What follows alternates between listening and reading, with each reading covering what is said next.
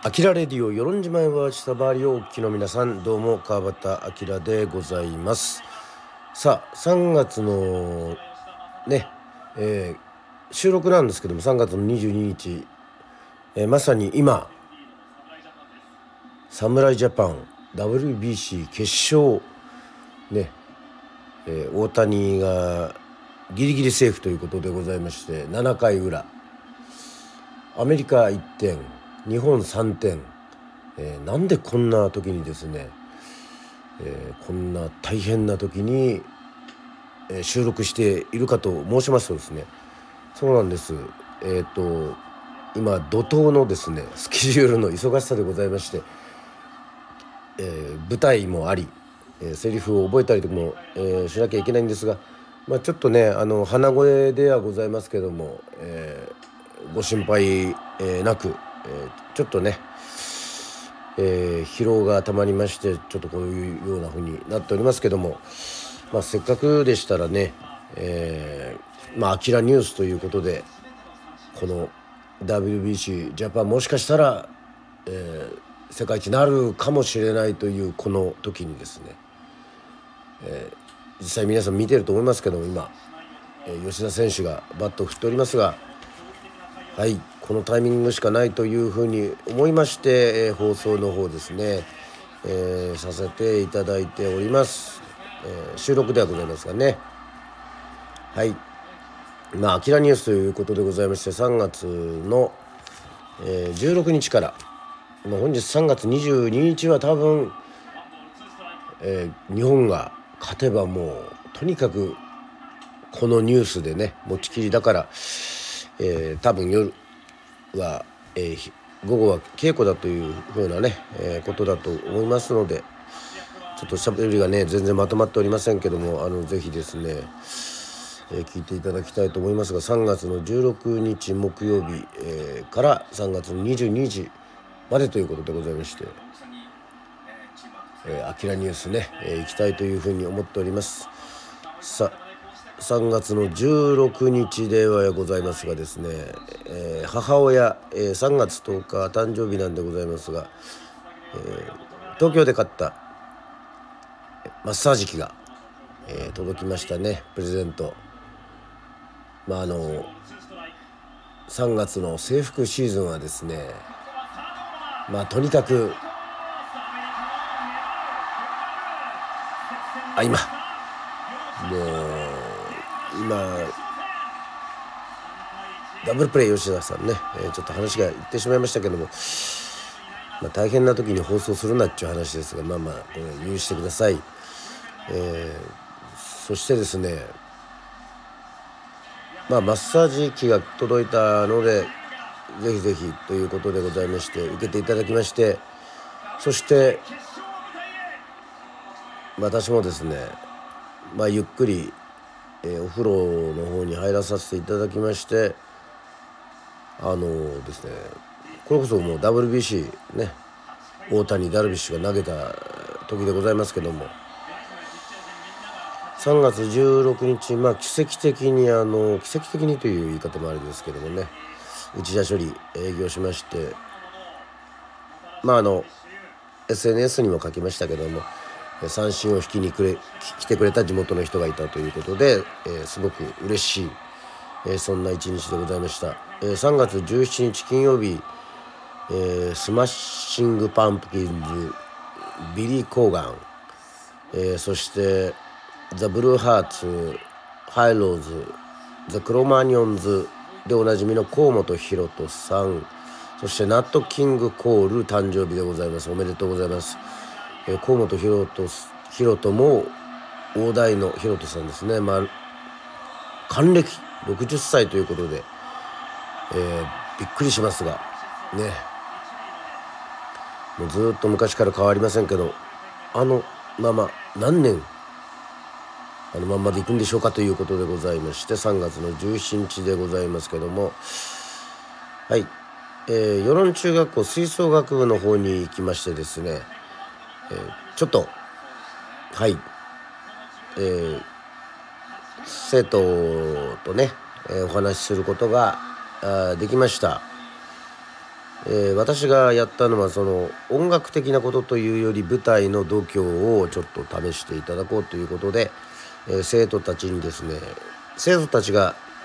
え、決めたモットーというかスローガンがねあるわけでございましてそれがですね、えまあ吹奏楽部ですから一水入魂。ね。そして花のある演奏を、まあ、花がですねあのあの咲いてる花と中華の花のねあの華やかな花の花のある演奏をと。そして「俺様の音に良いな」というこれはなんかアニメの漫画のキャラが言うことらしいんですけども、まあ、この3つのうちにあの、まあ、選択して、えー、選んでですね一言言ってくれというふうに、えー、思いましてはい。えっとまあそれをちょっとねあのやってもらいました。まあそれぞれ、まあ、個性が出ますね。あのアレンジしてくれる来る人もおればね。えー、やっぱりちょっとこう俺様の音に良いなという強い言葉を選ぶね、えー、生徒もおればやっぱ花のある演奏をというのがこれがあのモットーというかスローガンだったみたいで。まあでもなんか自分たちのね決めたねあの言葉っていうのをねこうやっぱりこう言うのってすごくまあ大事だと思ってたんですよね。だからこうなんかこう言う言ったりとかするのがね嬉しいいいかなというのがありまして、まあ、自分たちで決めたものなのでこうすんなり出てくるのかなというふうに思いましたけどもちょっと総じてちょっと中学生まあ世論はそうなんですけどもねまあシャイな子が多いからえっと自分たちのそれぞれの楽器の音はでかいんだけどなんかちょっとねあの小さかったんで。またちょっとこの歌だけじゃなくてねあの音を出すだけじゃなくてこうやっぱり本番というんですか。やっぱ本番の強さっていうのはそういうその時に出る気持ちの強さっていうのがね、え、あったりしますんでやっぱりそこは大事なことだなと思ってこれいろいろやっていこうというふうに思ってはいるんですけどもまああの先生とかもねあの指導の音楽の先生とかもこうそれぞれこう時代時代というか、まあ、時期によってやっぱりね世論というとこですからまああの、まあ、どこでもそうですけど、まあ、日本もこう、まあ、変わるわけですよね指導する方が。だからその指導する方のその何て言うんでしょう指導法がなんかいろいろ非常にあの影響あるなというふうには思いましたけどもね。その中学校の音楽教室の中に特に強い異彩を放つとまでは言わないけどまあでも俺が見た時も結構ねあの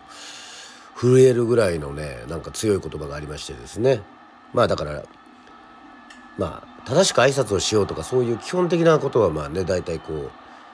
教訓をねでまあ明るい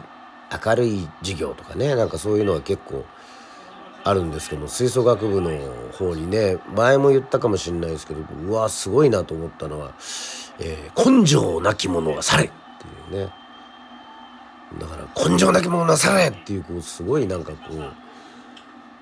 う昔のなんかねこうスパルタっていうか軍隊みたいな言葉でそれを最初言ってもらおうかなと思ったんですけどあのそれはあのね生徒たちが決めたモットーではなくて昔先生がね置いてったっていうことだったのでまあ、えー、それは、えー、なしにしましたけど。まあ面白かったです。さあそして3月の18日の、えー、土曜日でございますけどもね。はい。まあ朝から。え、ー、と掃除、えー、整理ゴミ出し、えー、書いておりますが、えー、そしてパナール診療所に行っております。まあこれはやっぱりその17日の時にですねちょっとまあ稽古で集まった時にちょっとまあ風がね移っちゃったというか、えーまあ、鼻水からくるのでまあまあコロナじゃないですね。あのなんかちょっと心配したんですけどもえっとやっぱりこれからあの稽古がねハードの練習が続くので、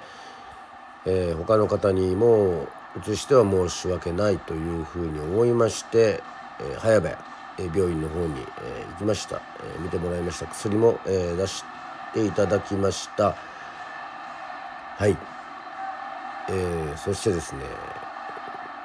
まあこの8月あ8月じゃないですけどね8月なんで撮ってるんですよね。この3月18日の土曜日からいよいよ、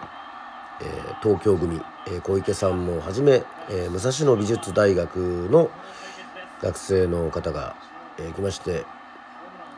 まあ全員揃ったわけじゃないですけどね。またあの、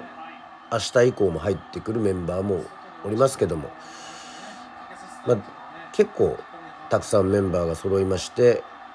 舞台の「またここで会いましょう」のね、えー、リハーサル。そしてみんなで懇親会。ということでございましたけどもあら今ダルビッシュがホームラン打たれちゃって。どういうこっちゃというね。もう大変ですけども。これもうこの勢いだったら放送してしまいそうですけどもねそのまま収録なのに。まあでも、まあ、とにかくまあ若い子でもやっぱりその芸術系美術系ねむさびの皆さんもそういうまあジャンルはそれぞれ美術のセットだったりね絵だったり、まあ、絵画、まあ、役者を目指すとかまあいろいろそれぞれなんですけどもまあ、下町兄弟さんも含めて、まあね、あの今回音楽を一緒に作る、えー、パーカッションラップの方なんですけどもみんなとねすごく楽しい時間を過ごせました。で基本なんかそういう時って自分の歌を歌ったりとかするんですけどなんかそうじゃなくてなんかセッションでセッションもやるしその民謡もやるしこの「またここで会いましょう」でやる曲をねやっぱりせっかくですからみんなで、えー、美味しいまああのたっくんのね大きまあ代表の大きい団長の沖高俊の持ってきたそのアイランドビーフをこうねバーベキューで焼きながらねちょっとお酒も入りながらまあ最高のスタートが切れたのかなというふうに思いました。はい。さあそして3月の19日の日曜日ですけども、えー、午前11時調整60周年を記念しての、えー、撮影がございました、えー、こちらの方はブログを見ていただきたいというふうに思っておりますがあのやはりねまた調整60周年、えここでも言ってますかね4月の23日に、え行われますのでえっ、ー、と川端明も出演しますしまあサビチラ館でまあ三沢明美さんね演歌の大御所でございますがまあいらっしゃいますのでそしてかりゆしバンド先輩のバンドも出ますのでとにかくまあ頑張らないとなというふうに思いまして、えー、稽古もサビチラ館から始まりましてねユンヌエさんの子に太鼓のねえ、ちょっと指導を大城君が受けたりすごく、え、充実してるなというふうに思っております。そしてまちまちにね、え、それぞれのこのフライヤー、まあ、ポスター。またここで会いましょうのポスターが貼られていくっていうまたこれもまたいいなというふうに、え、思っておりまして、まあ、世論もねあのもちろん世論の情報局などはありますけどもこういうスタンド FM ねえ、やってるメンバーもおりますし、まあ、チラシを貼ったりやっぱりこの何といってもちっちゃい島ですからとにかくこう口コミでねあの今回面白いらしいよとかいろいろ広がってくれるのが一番いいかなというふうに思っております。えっと何でもねテレビラジオ広告の宣伝だけでねこう引っ張っていけるものではないというふうに思っておりますのでねはい。まあこちらはやっぱりスマホを見ないね。あの年配の方とかもいらっしゃいますのでそういうふうに思いました。さあそして3月の20日ですけども、まあ、実際の放送は3月の19日の日曜日だったんですけどもまああの好きな番組ですね。テレビ富士なんですけどもワイドナショー、えー、こちらの方はですねあのダウンタウンの松本人志さん。えー、っとですねあの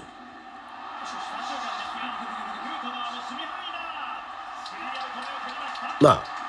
番組卒業ということで、えー、録画したやつを見せていただきましたけどもね安藤さんがですね松本さんはそういう愛があるからこう結構きついことを言ってもそこの下には愛のクッションが引かれてるというふうにね言ってなんかそれはすごくいい言葉だなというふうに思って思いました。はい。そしてあのいわゆるあの切り取り記事っていうかネットニュースですね。だからまあこう自分でじっくり取材するんじゃなくてこうテレビだけ見てこのちょっと印象的なこのフレーズいわゆるこうこうわっという目立つようなこういうキャッチフレーズっていうのだけを取り上げてその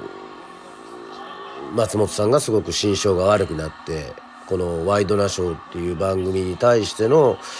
テンションがこうだんだん下がっていってしまってっていうのそういうのをですね包み隠さずね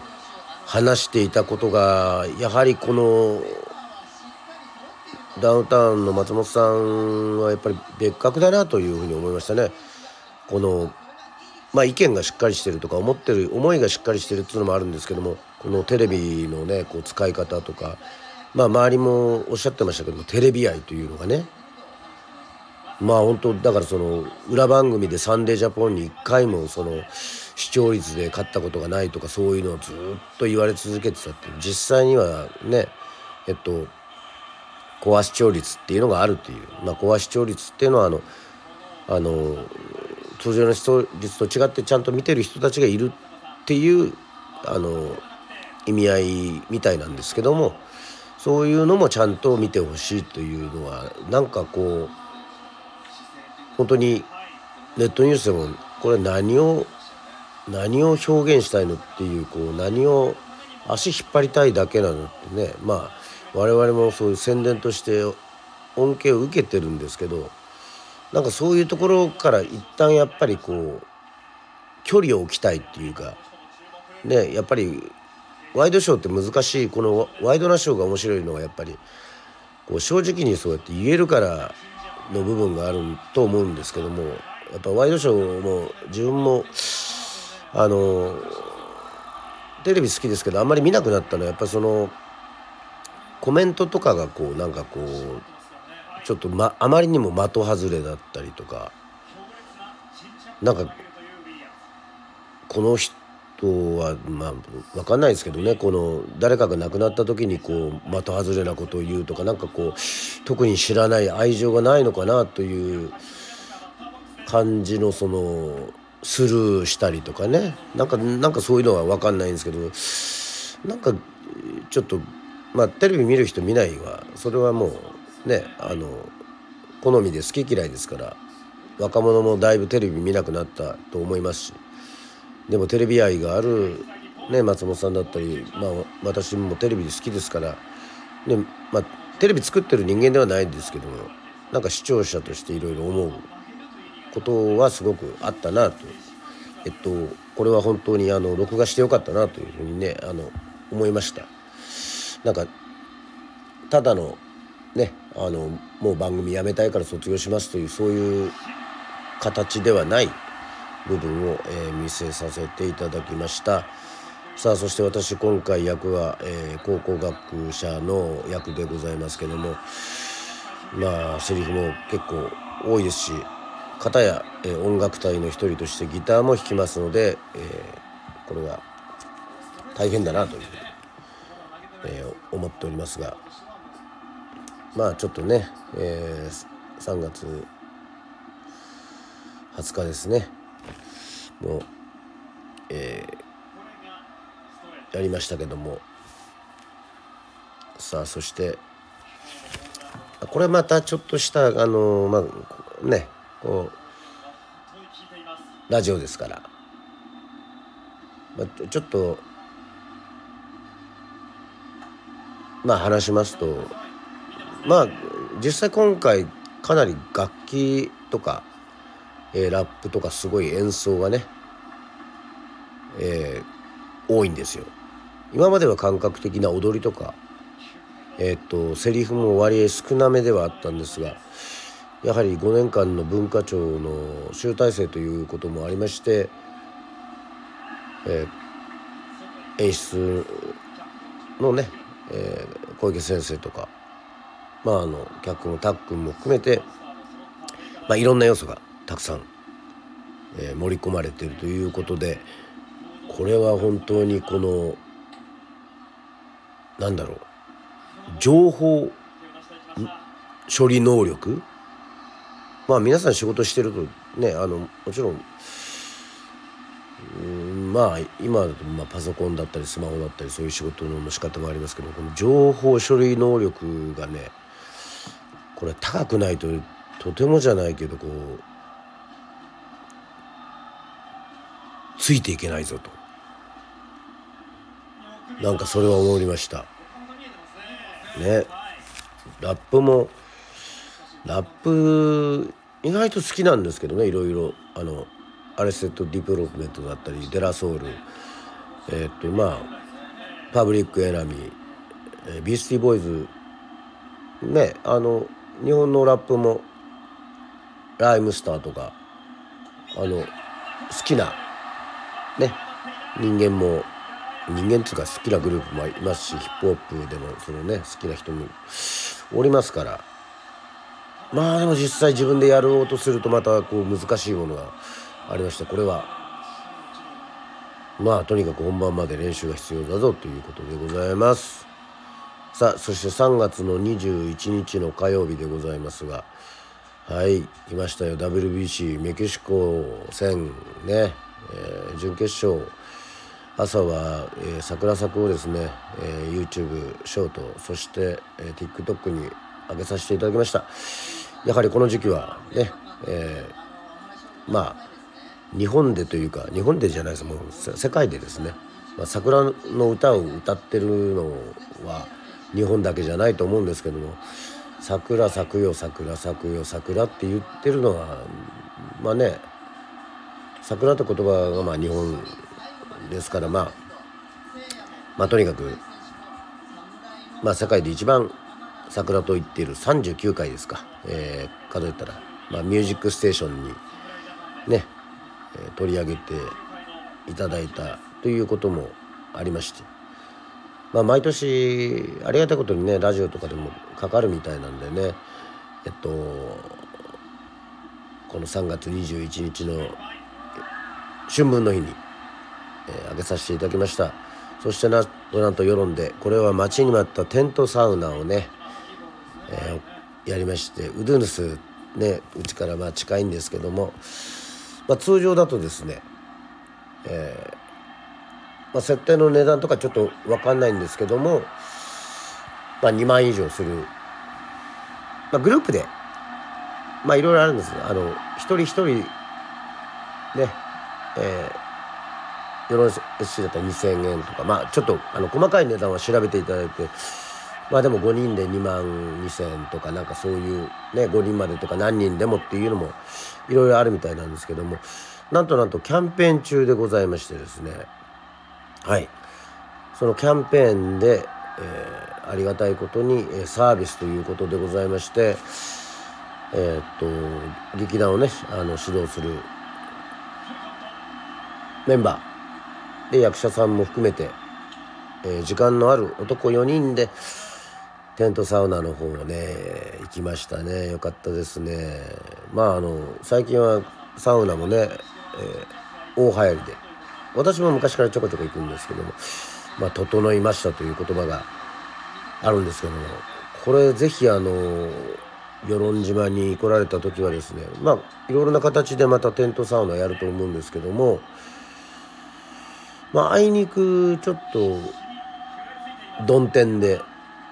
えー、雨は後半ちらっと降りましたけどまあとにかく何て言うんでしょう。ああいいもんだなと。世論は昔から銭湯がなくてな,、まあ、なんかスーパー銭湯とかサウナとか欲しいなとかね。まあ個人の家にねお金持ちの方はあのあるんでしょうけどまあ昔はうちにもありましたね。親父があの買ってましたけど。外でねテントのサウナってねいいんですよ。足がね砂浜ですからね。ね。で自然のやつで結構温度もですね、えー、40度50度ぐらいから一気に、えー、70度80度ぐらいまで。まあ行くともう100度ぐらいまで回るみたいですけど。まあ本当にあの綺麗なですねあのビーチでね足をこう砂につけながらこう時にテントの中でねお話をしながらなんかいいんですよね。それでまたたくさん汗をかいたらそのまんまそのまんまですね、まあ、今一応名場面がってねそのまんま海にドボーンと。まあ、日が照ってないんであのちょっと寒いと思いきやこれが人間というものはまた慣れるものでこのサウナで温まった体がですねちょうど気持ちいいんですね。やこうこれなんか普通に疲れててなんか都会で入るサウナとはもう本当に大違い。わあこんなになんかとにかくゆっくりできるんだっていうふうにね、まあ、私もあの SNS 発信してるんであのスマホ様々ですけどね。今スマホがないとあれですけど本当テントサウナっていうかサウナやるとねあの触れませんから中で。これもうあのスマホの画面も見続けるとねあの疲れちゃうらしいですよ人間は。なのでねこのいいですねっていうこのねなんかこうずっなんか SNS とかでずっとつながってるっていう感覚も大事なんですけど実はあのつながってない時間電話もそうですけど仕事もそうですね人間関係もそうですけどね、まあ、家族もちろん兄弟、えー、夫婦。ね恋人同士。友達でもそうなんですけど。やっぱりこう常になんかこうつながってるっていうので安心するっていうのはなんかこう私はまたこうまあもちろんつながってはいるんでしょうけどなんかそういうのをねお触れる時間っていうのがやっぱりね必要なような気がしますけどね。まあラジオの一人より喋りなんていうのもそうなのかもしれませんしゆっくり本を読むビーチにね行って一人ぼーっとするも一緒なんですけどまあ、もちろん仲間もいるんですけどやっぱそれぞれこうねやっぱり最初はこう口数が多かった感じになったとしてもなんかやっぱこう口数が少なくなってねああ気持ちいいだから目を閉じてねあオフだな繋がってないんだな。充電し充電しようと思ったけど充電しなくていいんだななんてね。そういう思う気持ちって本当に私は必要だと思ってまあテントサウナだけじゃないですけどもそうやって本当一人の時間自分の時間そういうのを持てるのも必要だなと思って。で世論はそれもできるんだなというね。もちろんテントサウナも貸し切りもできますし是非まあインスタとかであのやってるところとかをねあの調べることできますので是非是非あの体験していただければというふうに思います。さあ最高の時間、えー、でリラックスができたということでまた公民館の方に行きまして、えー、前半の流れから繰り返してまあ、音楽を作ったりセリフをしたりということでございましてそして、えー、また3時から7時ね。で7時から10時半ぐらいまでやりましたけどもこれはあのー、また楽しかったのはあのね、えー、小池先生がですね、えー、会期まあビッキャって言われて大城君のね誕生日だったらしくて誕生日を祝うという、えー、そんな時間にこう海輝君には分からないようにこう根回ししてたらやっぱり地元のですねマリコさんとか陽子さんとかねまあ劇団員の方がですね世論方式のねこの誕生日の祝い方というかだから昆布とスルメとかまあまあまあお酒もね姉妹優先のあれも用意して、まあ、おおみきですか、えー、そしてまあちょっとお吸い物も用意してまあ簡単な弁当とかねサバの塩焼きとかそういうのもですねもうあっという間にその昼に連絡回してまたこう夜にちゃんとこう用意してあのー、くれるというのがやっぱりこのすごいな主婦の主婦の強さだなというかねもういつもいつも本当にいろんなとこでサポートしていただいてごちそうになってねもう我々もすごくおもてなしを受けてますしいやもうとにかく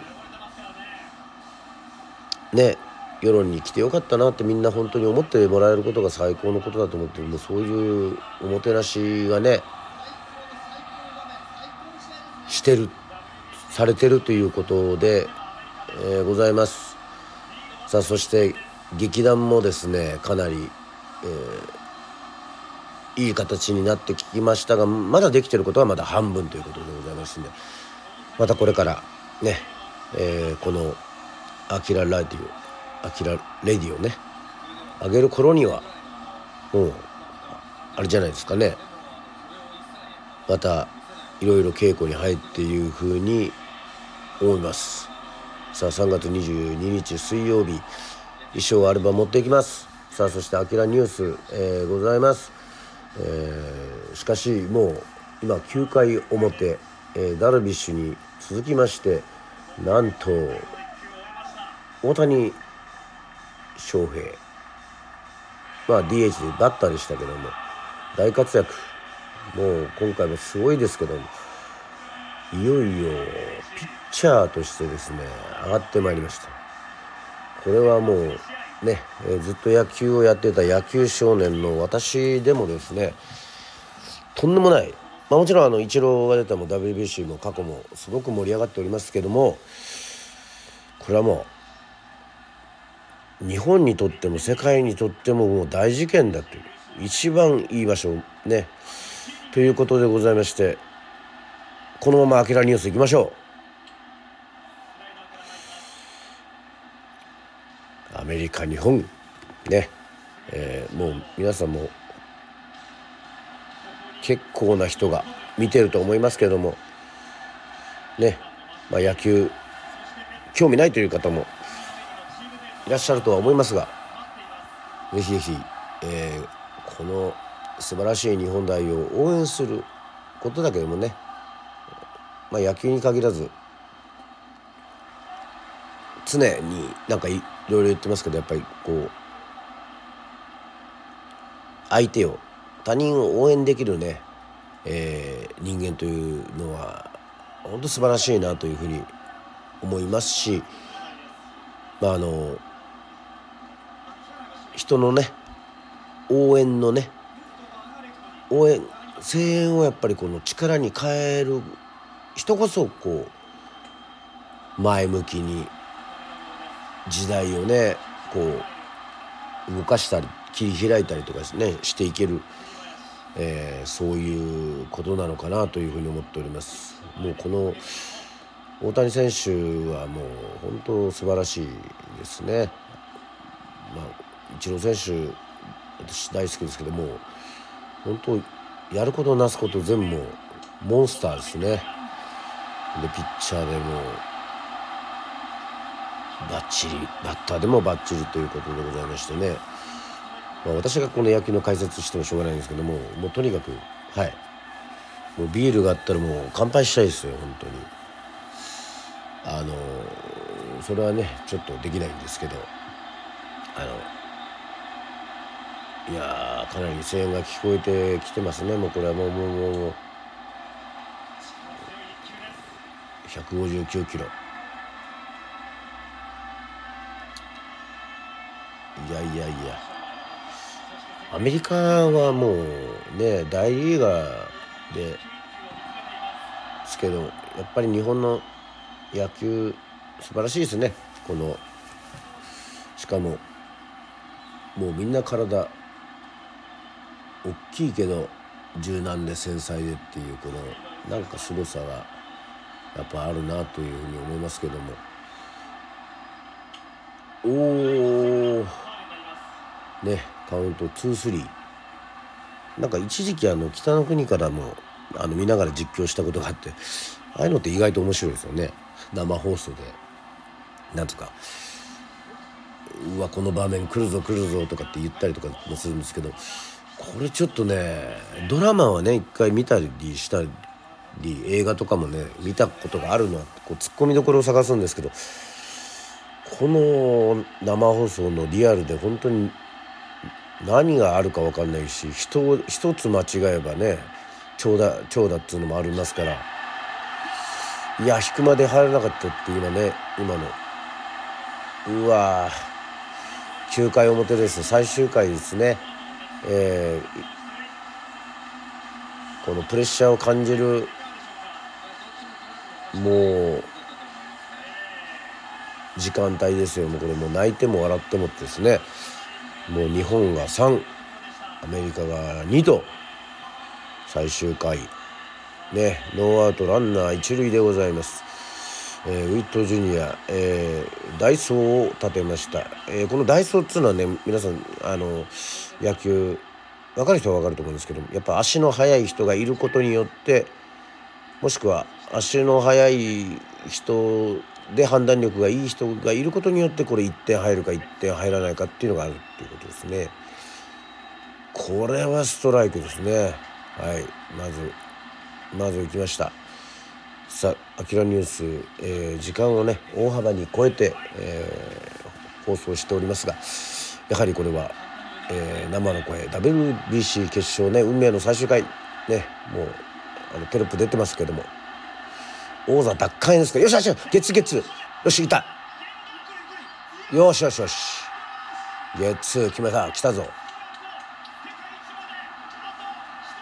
あと一つです。あとワンアウト。あとワンアウトですよ皆さん。すごいですよ。こりゃ。ここはもう日本中が大騒ぎ。日本野球。もう世界中も今日の話題はもうこれで持ちきり。思議なもんですね。まあ男に限らないと思いますけども自分のひいきなね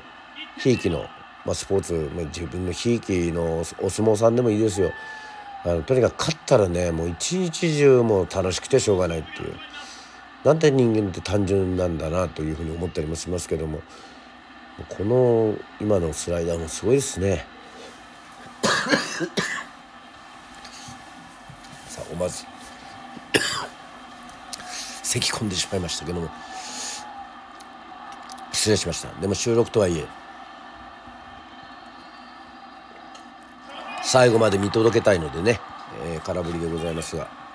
さあさあ皆さんと日本が勝つ瞬間のこの直前が、えー、迫ってまいりました、えー、ね。さあ日本対アメリカでございますけどもいよいよほらもう興奮しております。おおすごいもう体がしなってますね。思いっきり160キロ。これは大谷マジで締めたら相当すごいですね。えー、アウトカウント。2ツーアウト。ワンストライクツーボール。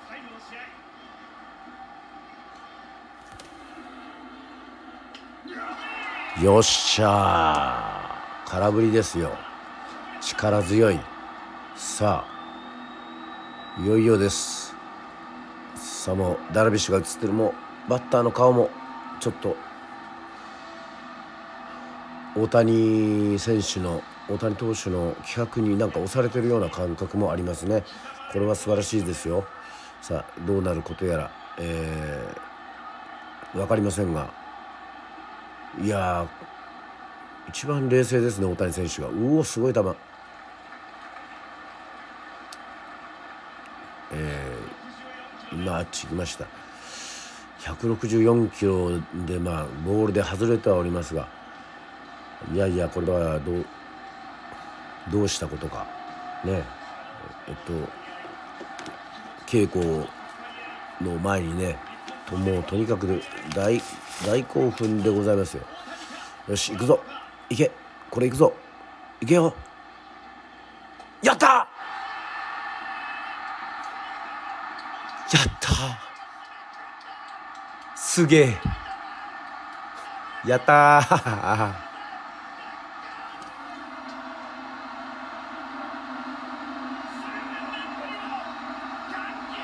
日本14年ぶり WBC 世界一。いや強かった。そして史上初の日米決勝戦を制すということでございましてもうこれ最高のもう最高のねメンバー最高の男たちの抱擁でございました。ありがとうございました。これも「アキラニュースも」にとってもえー、本日の最高の締めとなりました。もうこれからもさっきねワイドショーの話もしましたけどももうとにかく一色になってしまいますからね。でも一色になりますけど一色になったとしてもそれをずっと続くわけではありません。ね。自分のことをやっぱりやんないとダメですから。ね。私も野生の島人最高のねえー、歓喜の瞬間に向かって3月28日火曜日でございますがに向かって、えー、頑張っていきたいと思います、えー、見れないという方もですねもしかしたら映像のですね配信があるのかそれとも、えー、ちゃんと撮って編集してまた記録として残すのかまあ分かりませんが、えー、ぜひ、えー、見届けていただきたいというふうに思います。それでは最高の気分でございますので自分のことに集中して、えー、自分のできることをやりたいというふうに思います。はい。乾杯はまたその後にとっておきましょう。ということでございましてありがとうございました。あきらレディオでした。また会いましょう。バイバイ。